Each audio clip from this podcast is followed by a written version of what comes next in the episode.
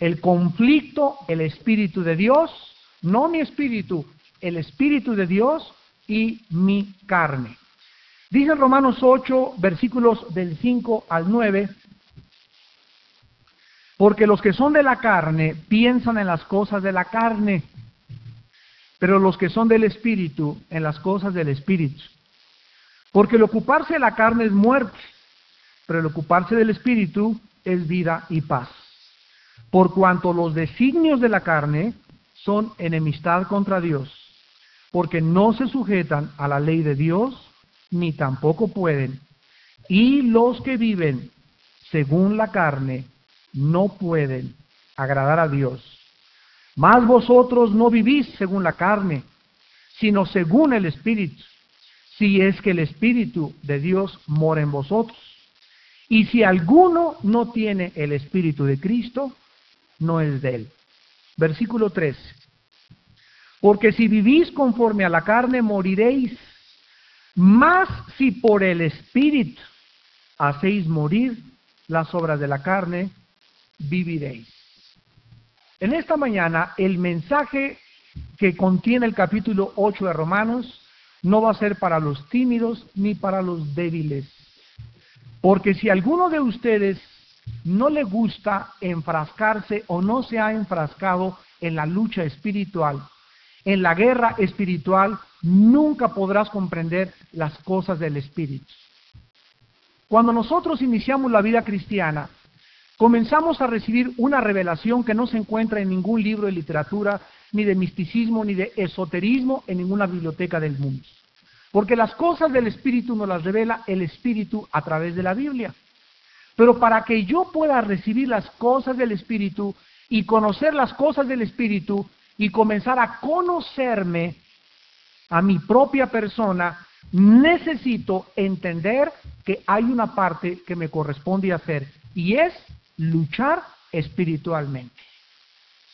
Para entender las cosas del espíritu se necesita atravesar un campo minado, un campo lleno de trampas, una zona de guerra, un campo de batalla. Y este campo de batalla se encuentra en la mente humana. Nuestra mente es el campo de batalla. Dice Romanos 8:5 que los que son de un equipo, le vamos a llamar los de la carne, se caracterizan porque en su mente, vean ustedes la palabra pensar, ahí en Romanos 8:5, es la mente, piensan en las cosas de la carne. Los que son de la carne se caracterizan porque en su mente están gobernados por la carne. Los que son del espíritu están caracterizados porque en su mente Aquí, en esta parte superior de la cabeza, es donde decidimos la guerra espiritual. La Biblia nos muestra en el libro de Romanos, que es el libro que contiene más doctrina que cualquier otro libro de la Biblia. Repito, el cristiano que no haya leído Romanos no entiende la doctrina del Nuevo Testamento. Porque Romanos es el libro que contiene más doctrina de todos los libros del Nuevo Testamento. En los primeros tres capítulos de Romanos se nos describe la absoluta corrupción y depravación de la naturaleza humana. Que el sufrimiento que hay, las guerras que hay, los abortos, los crímenes, la ambición, la codicia, la avaricia, todo lo que existe en el mundo tiene una raíz, el pecado. El pecado que tú tienes dentro de ti y el pecado que tengo yo dentro de mí es el causante de la mayoría de los sufrimientos humanos. Luego en el capítulo 4 y 5 de Romanos se nos presenta aquel que murió en una cruz y que pagó por nuestros pecados. Y al pagar por nuestros pecados nos muestra la Biblia que Cristo nos ha liberado de la paga de la condenación del pecado. Romanos 8.1. Ningún juicio hay, ninguna condenación para los que están en Cristo Jesús. Pero cuando llegamos al capítulo 6, Descubrimos en el capítulo 6 buenas noticias de que esta fuerza dentro de mí de maldad y de perversión no tiene por qué controlarme ya. Antes fui a Alcohólicos Anónimos, a Neuróticos Anónimos, a eh, quién sé cuántos anónimos hay ahorita, y todos son organizaciones pues loables, ¿verdad? Altruistas que quieren ayudar a algo para cortarle al hombre solamente las ramas. Pero la Biblia nos revela, ¿verdad?, que no son las ramas. Si una rama está podrida es porque la raíz está podrida, porque como, conforme a su fruto es su raíz.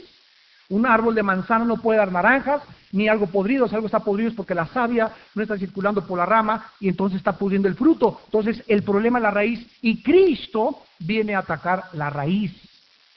Viene a hacer lo que ningún psiquiatra, ni psicólogo, ni organización altruista humana puede lograr. Viene a tratar con el problema del pecado.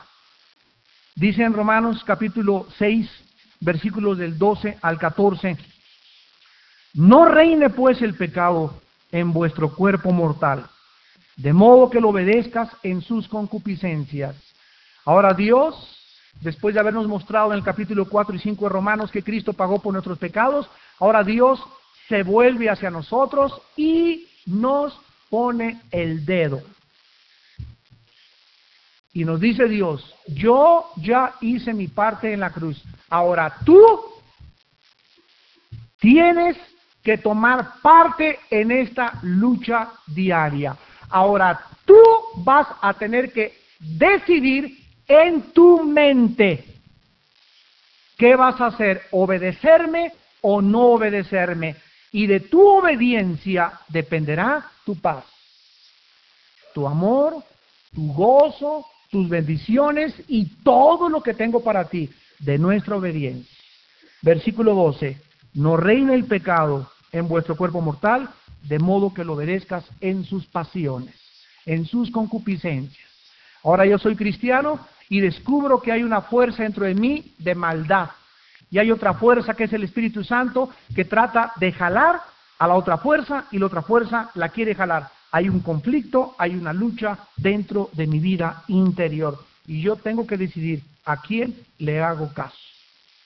Dice el versículo 13, Tampoco presentes tus miembros al pecado.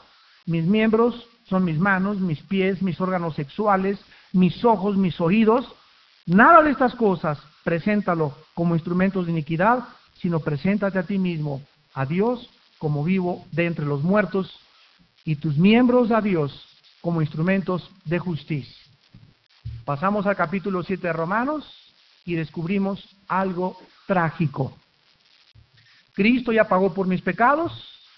Cristo me promete que la salvación no la puedo perder y que ya ha pagado por mis pecados pasados, presentes y futuros. Ahora yo tengo que comenzar a luchar contra ese pecado que Él pagó en la cruz del Calvario, porque Romanos 7 me revela que el pecado, a pesar de que Cristo pagó por él, sigue presente dentro de mí. Dice Romanos 7, versículo 15, porque lo que hago no lo entiendo, pues no hago lo que quiero, sino lo que aborrezco, eso hago. Comienzo siendo cristiano a descubrir que, ay Dios mío, anoche me peleé.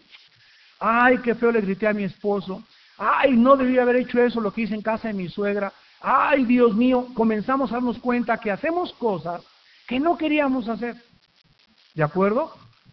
Pero que si yo las hice es porque me doy cuenta que me falta mucho dominio propio.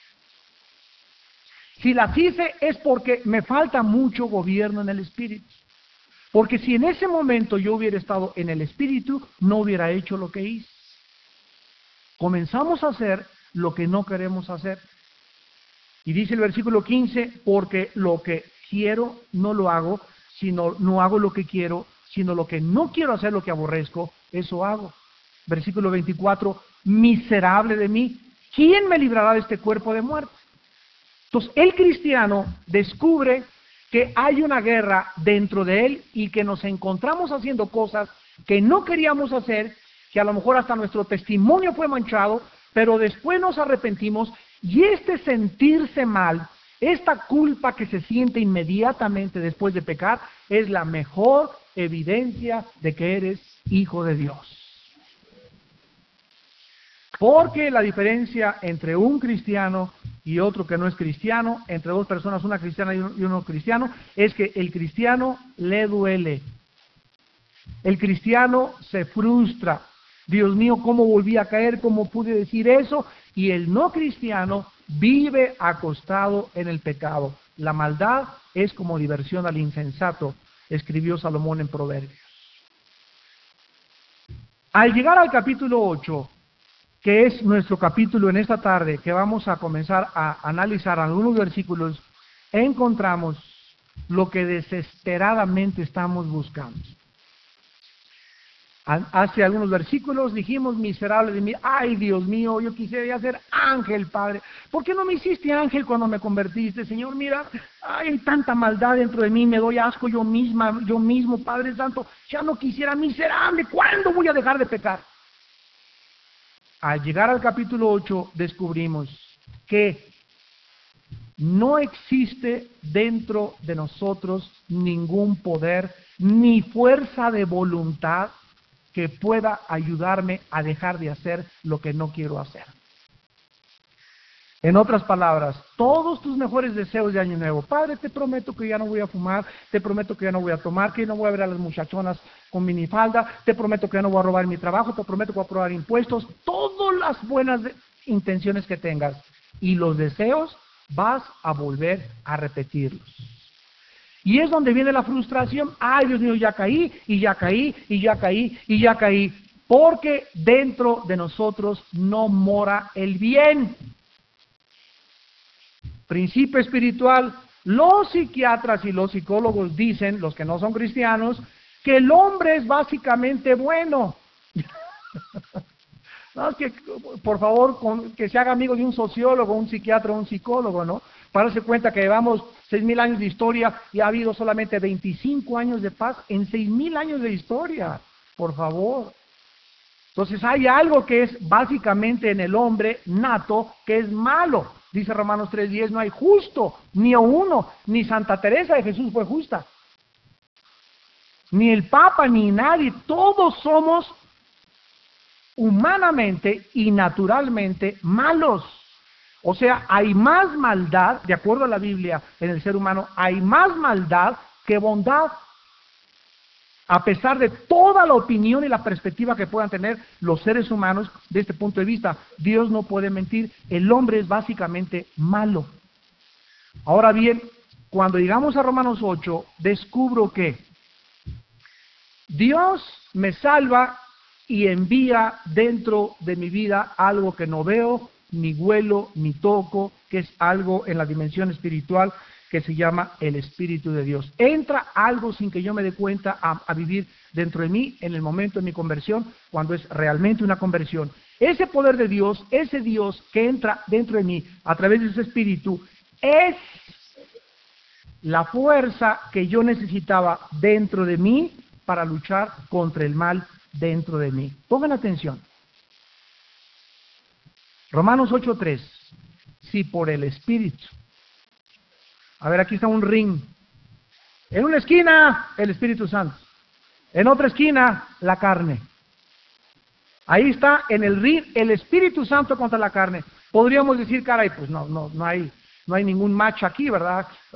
Se la lleva el Espíritu Santo. Sin embargo, el Espíritu Santo no va a decidir, ni la carne tampoco. Los que van a decidir quiénes van a ganar eres tú y yo.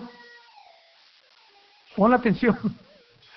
El que decide la pelea, el que decide la victoria dentro de ti es mi mente. Romanos 8:13.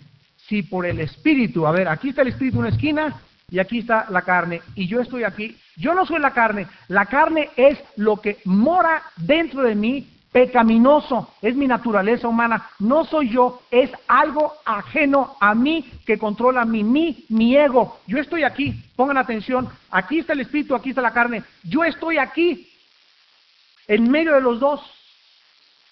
Y para que yo gane dentro de mí, para que combata mis pasiones y tenga victoria, tengo que dejar que el espíritu le gane a la carne y el espíritu necesita que yo le dé libertad dentro de mí. Porque cada vez que yo peco y le doy y le echo porras a la carne, alabío, alabado, la carne, ra, ra, ra, el espíritu se contrista. ¿Qué significa contristar? que cada vez que yo le digo a la carne sí y accedo a mis deseos pecaminosos, a él le causo dolor. Y puedo llegar inclusive, primera de Tesalonicenses capítulo 5, a apagar el espíritu. Y significa extinguirlo a tal grado que le eché chuletas de puerco a la carne en esta esquina. Y ándele mi carne, y ándele, usted sí puede. Ya está. El diablo me decía, amén, amén, amén, amén, amén que se levantó, ¿verdad? Y hay un monstruo dentro de mí que he alimentado durante tantos años con tanta pornografía, con tanta cosa que, que me domina y aunque yo quiera pelear contra él no puedo. Y el espíritu está aquí en la esquina y no es que él no pueda vencerlo, es que él no puede violar nuestra libertad de decisión. ¿Está claro esto? Si no entendemos esto, no entendemos el mecanismo de los conflictos interiores que estamos enfrentando todos los días. Vayamos al libro de Gálatas capítulo 5 y veámoslo con otro lente. Gálatas capítulo 5.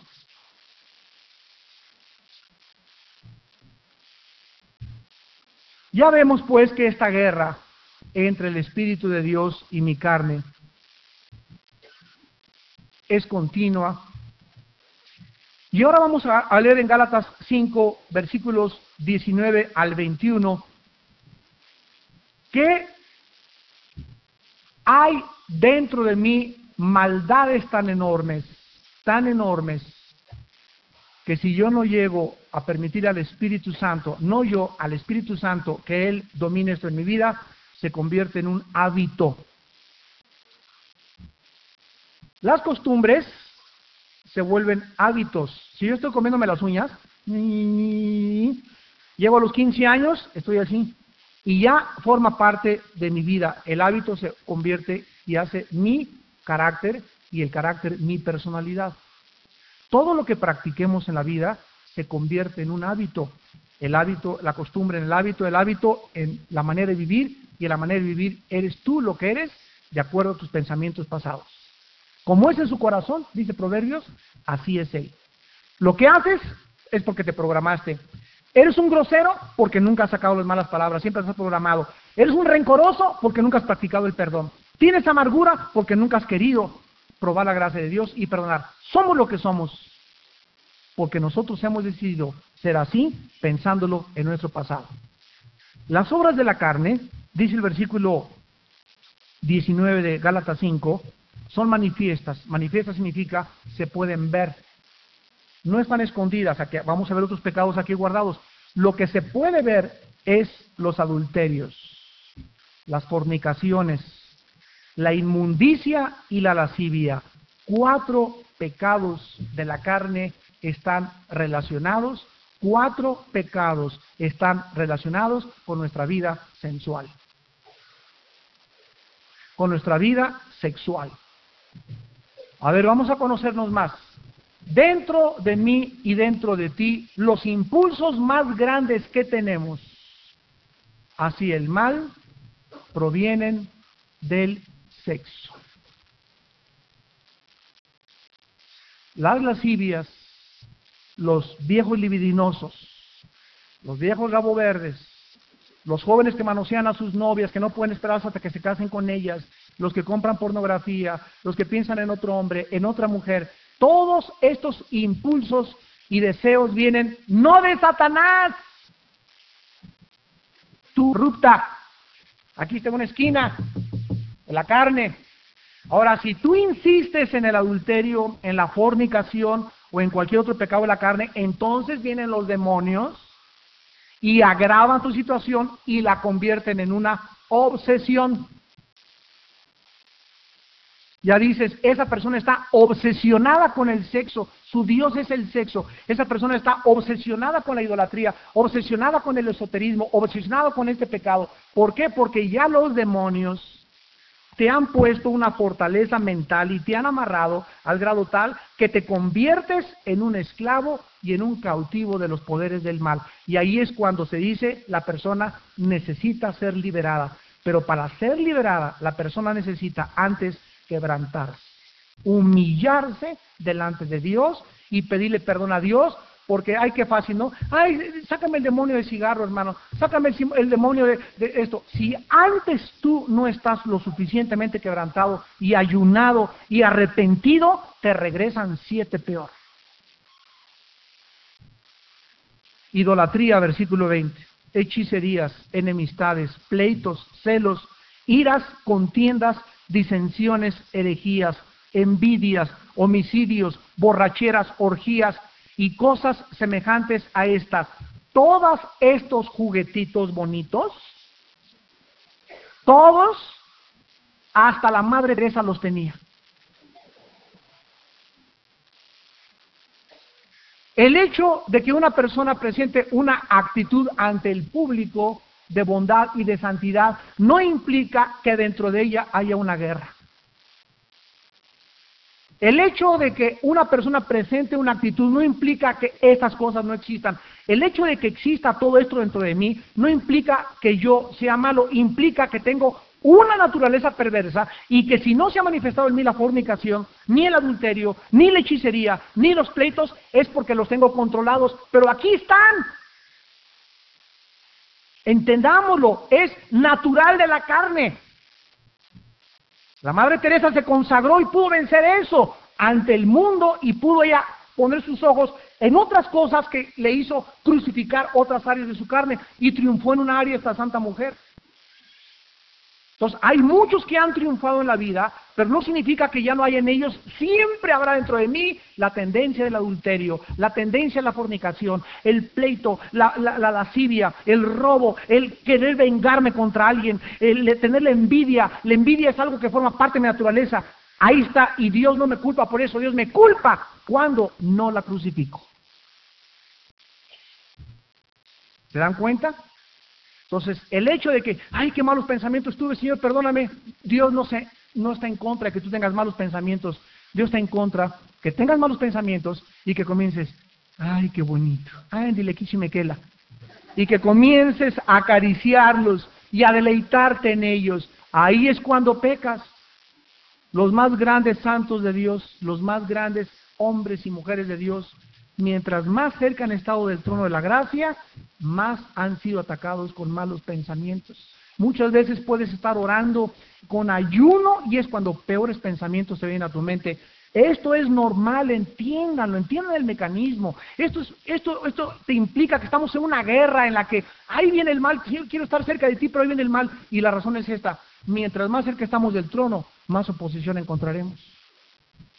Mientras más cerca estemos de Dios, más oposición habrá para que no nos acerquemos. ¿Por qué? Porque Satanás sabe que si llegamos al trono, de ahí tenemos la victoria. Y ahí podemos decir, el Señor mi pastor, nada me faltará, tú eres mi refugio, el Señor es mi fortaleza. Todas estas palabras fueron expresadas de hombres, de salmistas que alcanzaron el trono. Y al estar ahí con Dios, ¡ay! Cuando estás en el trono de Dios y cuando alcanza el trono de Dios, no le tienes miedo a nada tienes seguridad, tienes paz, tienes victoria y entonces dices, preferiría estar un día en tus atrios que mil en moradas de maldad, porque has descubierto qué bendición es estar en la presencia de Dios. Por eso hay tanta oposición para estar en la presencia de Dios. ¿Por qué creen ustedes que antes del mensaje adoramos con música? Yo volteo a los hermanos, ¿cómo están? El otro viendo las plantas, el otro viendo a la muchacha que vestido trajo, y sabe una cosa, la adoración nos ayuda a elevar nuestro espíritu para poder estar más cerca del Señor. Y porque la adoración sube como un incienso, con el propósito de que al subir a la presencia del Señor, desde ahí tenemos victoria. Si yo vengo aquí a adorar y me olvido de todos mis problemas y adoro a Dios y adoro a Dios y adoro a Dios y estoy en el Espíritu, mis problemas se comienzan a desmoronar. Si tuvieras fe como una pequeña semilla de mostaza, le dirías a esa montaña, quítate hacia un lado. Cristo está hablando que no se necesita una gran fe para vencer los problemas. Necesitamos solamente confiar en que Él es Dios y la adoración me acerca a Él. Y muchos de ustedes no saben todavía adorar a Dios. Y ahí andan platicando, está la adoración, andan platicando, estamos en la oración y andan papando moscas por todos lados. Es tan triste que los cristianos no entiendan qué puede suceder con la adoración. Regresamos a, perdón, en Gálatas 5, versículo 17. Dice la Biblia, porque el deseo de la carne es contra el espíritu. A ver, aquí está una esquina el espíritu, aquí está en la otra esquina la carne. Mi carne, yo tengo, tú tienes, ella tiene, nosotros tenemos deseos malos, feos, cochambrosos, todos, hasta el Papa, todos, nada más los ángeles y Cristo. Cristo pudo ser atacado también en esa área, pero dice la Biblia que fue siempre sin pecado. O sea, Jesús jamás, en su naturaleza que él tenía humana, jamás pudo manifestar un deseo carnal los deseos de la carne, mi carne tiene deseos, voy a tener que entender esto. Todos los días que yo me levante voy a tener deseos malos. Y anoche hablé en lenguas, anoche estuve cerca del Señor, anoche fue una reunión de oración hasta las 2 de la mañana y precioso, vi al arcángel Gabriel, me mandaron saludar a algunos angelitos, me dijeron que me estaban esperando allá. No importa todo lo que ayer, antier, antes de antier has hecho, el pan nuestro de cada día, Dánoslo hoy. El maná en el desierto tenían que recogerlo diario, porque si lo juntaban se les pudría. ¿Qué pasa cuando juntamos? No es que ayer estuve, las oraciones de ayer me sirvieron para ayer, mi meditación de ayer fue para ayer, todo es para ayer. Hoy me despierto descargado, me tengo que enchufar como los celulares. Ayer hablé por larga distancia a España y a Francia y mi celular no se apagó, pero lo dejo más y se apaga y lo tengo que volver a recargar. Somos recargables. Y si no entienden eso, no aprenden a que la vida cristiana es hoy, hoy, hoy, hoy, todos los días, todos los días, luchar todos los días. Ahí tengo estos deseos, Padre Santo, cúbrenos con mi sangre. Padre, tengo estos pensamientos de esta mujer, Señor. Quítalos de mi mente. Tengo estos deseos, Padre, de robarle al gobierno, Padre. Hazme íntegro y honesto ante tus ojos. Todos los días tenemos que traer cautivo todo pensamiento a la obediencia a Cristo Jesús. El deseo de la carne es contra el espíritu. Ahora vean ustedes aquí. Y el del espíritu es contra la carne. Dentro de mí hay deseos de maldad y comienzan a nacer dentro de mí, ahora que soy cristiano, deseos de santidad, de pureza, de amor, de agradar a Dios. ¿De dónde vienen? Vienen del Espíritu Santo. De mí no vienen, porque en mí no hay nada bueno. Vienen del Espíritu Santo. La naturaleza divina de Dios que tengo dentro de mí me produce estos deseos. Ahora, deseos buenos, deseos malos. Deseos buenos, deseos malos. ¿Quién va a gobernar? ¿Quién? No puedo tener, pues, dice Santiago, una fuente no puede echar agua dulce y agua amarga. Yo no puedo tener deseos buenos y deseos malos. Hay una mezcla entre los dos, pero algo tiene que salir, o sale amargo o sale dulce. No salen los dos. No puede salir agua amarga y agua dulce. Dentro de mí yo decido quién gobierna mi vida. Mi carne o mi espíritu. Dice el versículo 17, y estos se oponen dentro de nosotros, entre ellos. Hay una guerra. El espíritu no le quiere dar armisticio a la carne. La carne no le quiere dar armisticio al espíritu. Es una guerra absolutamente, ¿verdad? Una guerra absolutamente cruel para que no hagamos lo que quisiéramos hacer. Para que no vivamos como nos da la gana, en otras palabras. Cuando yo no era cristiano, todo lo que hacía, pues ni la conciencia me remordía. Te acostabas y te tomas, cometías adulterio y fornicación y al otro día, ¿con quién crees que me fui ayer, compadre? Con mi secretaria. ¡Ja, ese es mi compadre! Ese es mi compadre, como Juan Camaney. Y nos echábamos porras, ¿verdad? ¿Y qué te tomaste? No, hombre, tres de tequila, qué bárbaro, qué aguantador eres. Pareces vikingo, compadre. Y las mujeres igual, ¿verdad? Y ya viste esos chavitos, nada más que bonitos están, viejas de 50, 60 años de edad. Y entre ellas con esas pláticas, ¿Por qué? Porque ahora nosotros, al entrar al cristianismo, comenzamos a darnos cuenta que ya no podemos ni oír ni hablar esas cosas porque dentro de mí me entristezco, me frustro y me da mucha lástima. Si es que eres hijo e hija de Dios. Este Espíritu Santo dentro de mí me fue dado por Dios para que ahora yo no haga lo que me da la gana. sino que ahora yo sepa que cuando hago las cosas que les agradan a Dios, yo estoy triste. Es la tristeza del Espíritu que me hace contristarme a mí también. Y dice el versículo 18 que si somos guiados por el Espíritu, entonces no estamos bajo la ley. Acabamos en Romanos capítulo 8.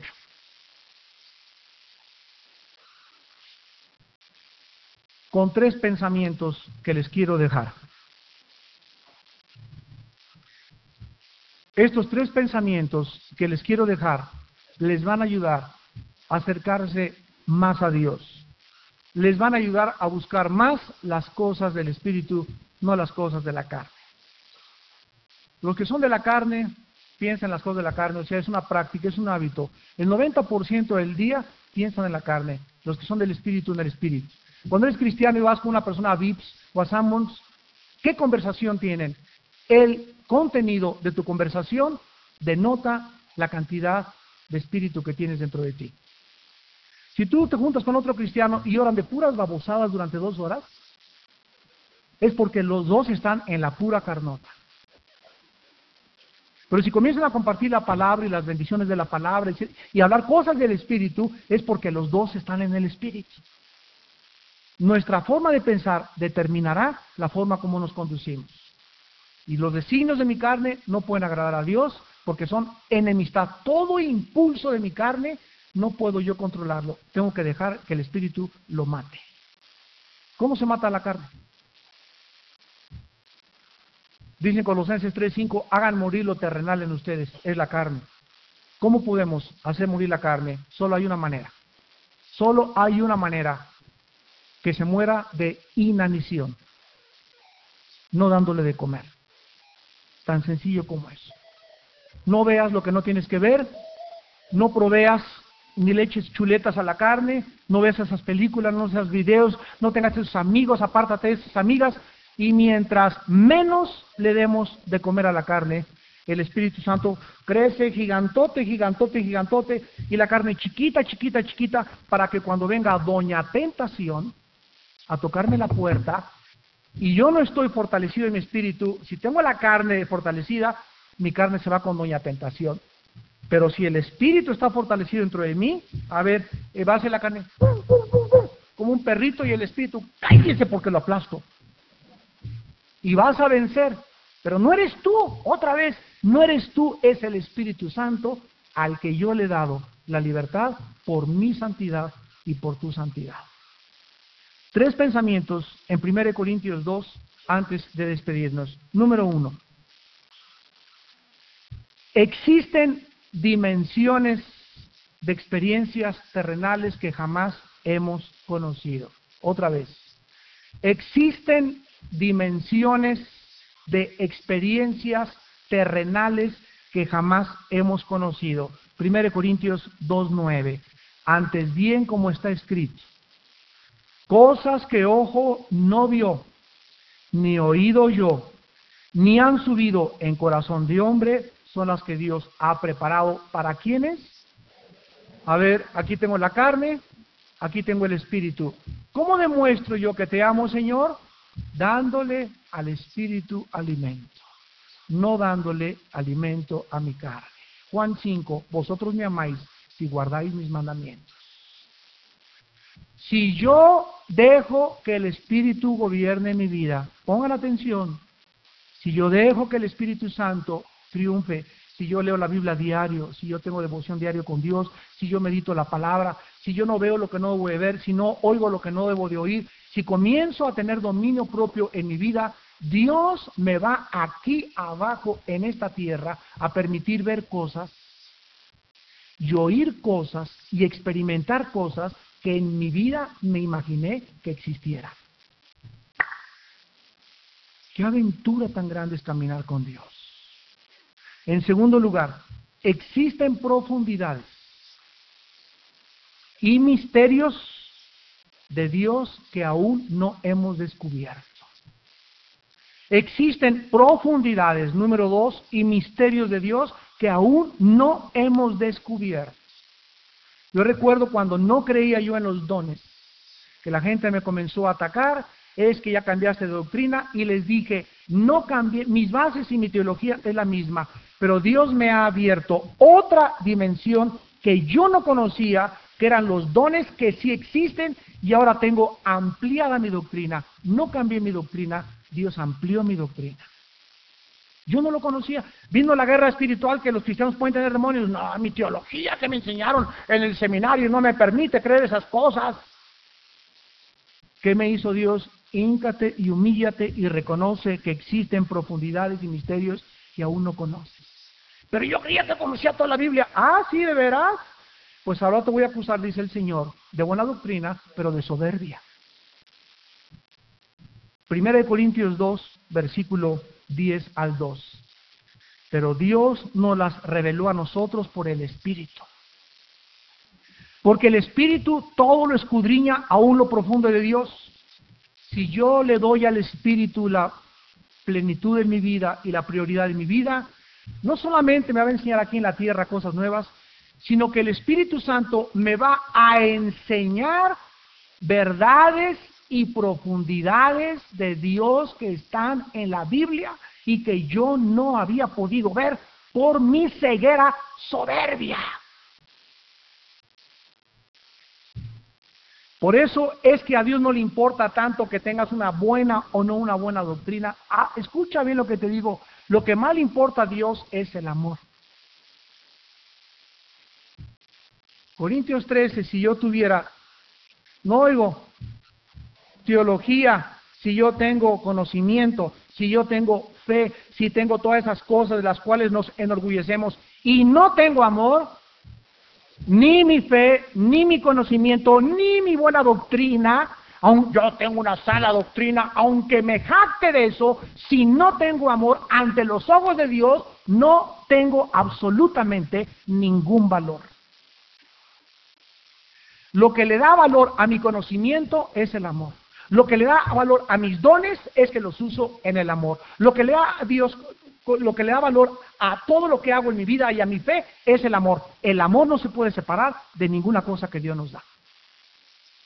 Y Dios se las da y nos las revela por el Espíritu, porque el Espíritu todo lo escudriña. Solo el Espíritu Santo me puede revelar las profundidades de Dios en su Biblia y descubrir que hay todavía muchas cosas que yo no conozco. Y que hay otros hermanos que se las ha revelado antes y no los voy a perseguir ni me voy a burlar de ellos. Voy a esperar que Dios me la revele a mí para poder entender lo que no puedo entender de muchos de mis hermanos de otras iglesias. Y en tercer lugar, existen dimensiones de poder. Está de moda, Señor, envíanos poder, otro Pentecostés, poder, poder, poder, poder, envíanos poder. Y aquí existe el poder de Dios y no sabemos que el poder de Dios. A ver, abran los oídos. Nos hemos equivocado tan gravemente en el poder de Dios. El poder de Dios no viene de afuera hacia adentro. El poder de Dios actúa de dentro hacia afuera. Una vez vi una, una iglesia, Señor, poder, poder, y gracias, poder, Señor, y comenzaba a tambalearse. Yo le dije, cálmate, hijo, ahí tienes el poder dentro de ti. Efesios 3, versículo 20. Y aquel que es poderoso para hacer todas las cosas mucho más abundantemente. Dios no nos va a dar lo que le pedimos, Dios va a hacer mucho más. No, no, no me va a dar el hijo que, me que le pedí, me va a dar más, hasta quintillizos te va a mandar Dios. Dios hace más abundantemente las cosas de lo que pedimos o entendemos. Pongan atención en ese versículo. Aquí acabamos. ¿Conforme a qué? Según el poder que actúa en, en el griego esta palabra es dentro de mí. Si yo quiero que Dios lleve a cabo grandes cosas ante mí y si yo quiero decirle, dame poder, y creo que una descarga de electricidad es recibir el poder de Dios, estoy muy equivocado. No conozco la Biblia. El poder de Dios ya está dentro de mí, ya tiene permanencia y residencia y se llama Espíritu Santo. El Espíritu Santo espera que yo le rinda áreas de mi vida para que Él manifieste su poder hacia afuera.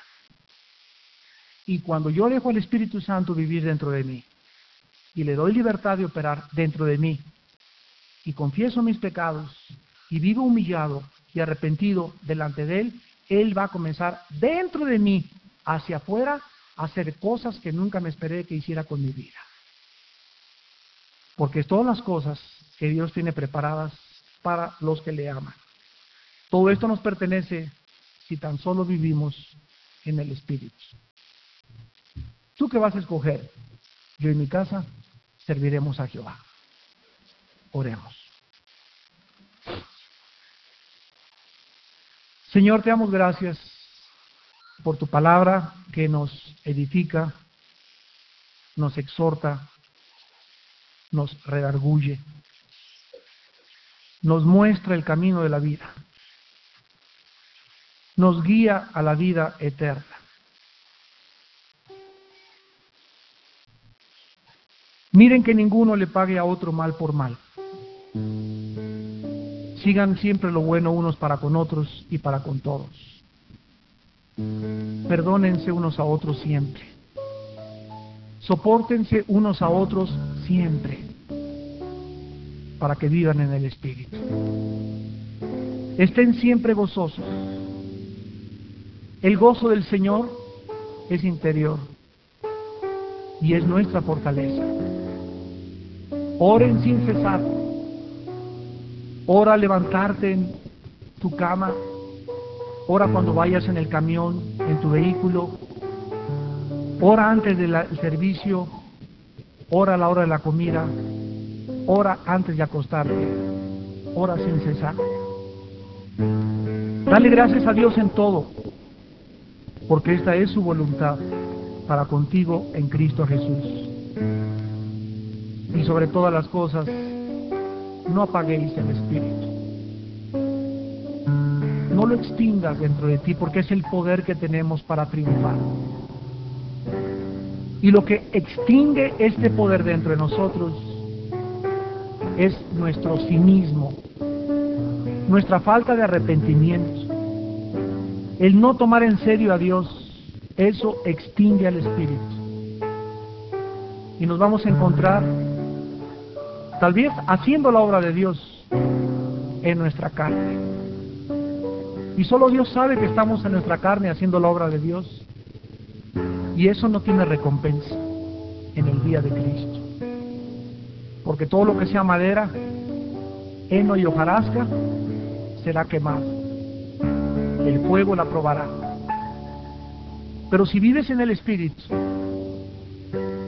con una vida pura, sobre todas las cosas, pura, una vida limpia, una vida santa, cosas que ojos no vieron, ni oídos han oído, cosas que ni siquiera te imaginas, son las que Dios tiene. Oh, las riquezas profundas e insondables de la sabiduría de Dios. Son las que Dios te quiere dar a ti y a tu familia. Si tan solo tú le amas y le entregas tu corazón. Examínenlo todo, retengan lo bueno, absténganse de toda especie de mal, y el mismo Dios de paz los santifique por completo. Y todo tu ser, tu espíritu, tu alma y tu cuerpo sean guardados irreprensibles para la venida de nuestro Señor Jesucristo.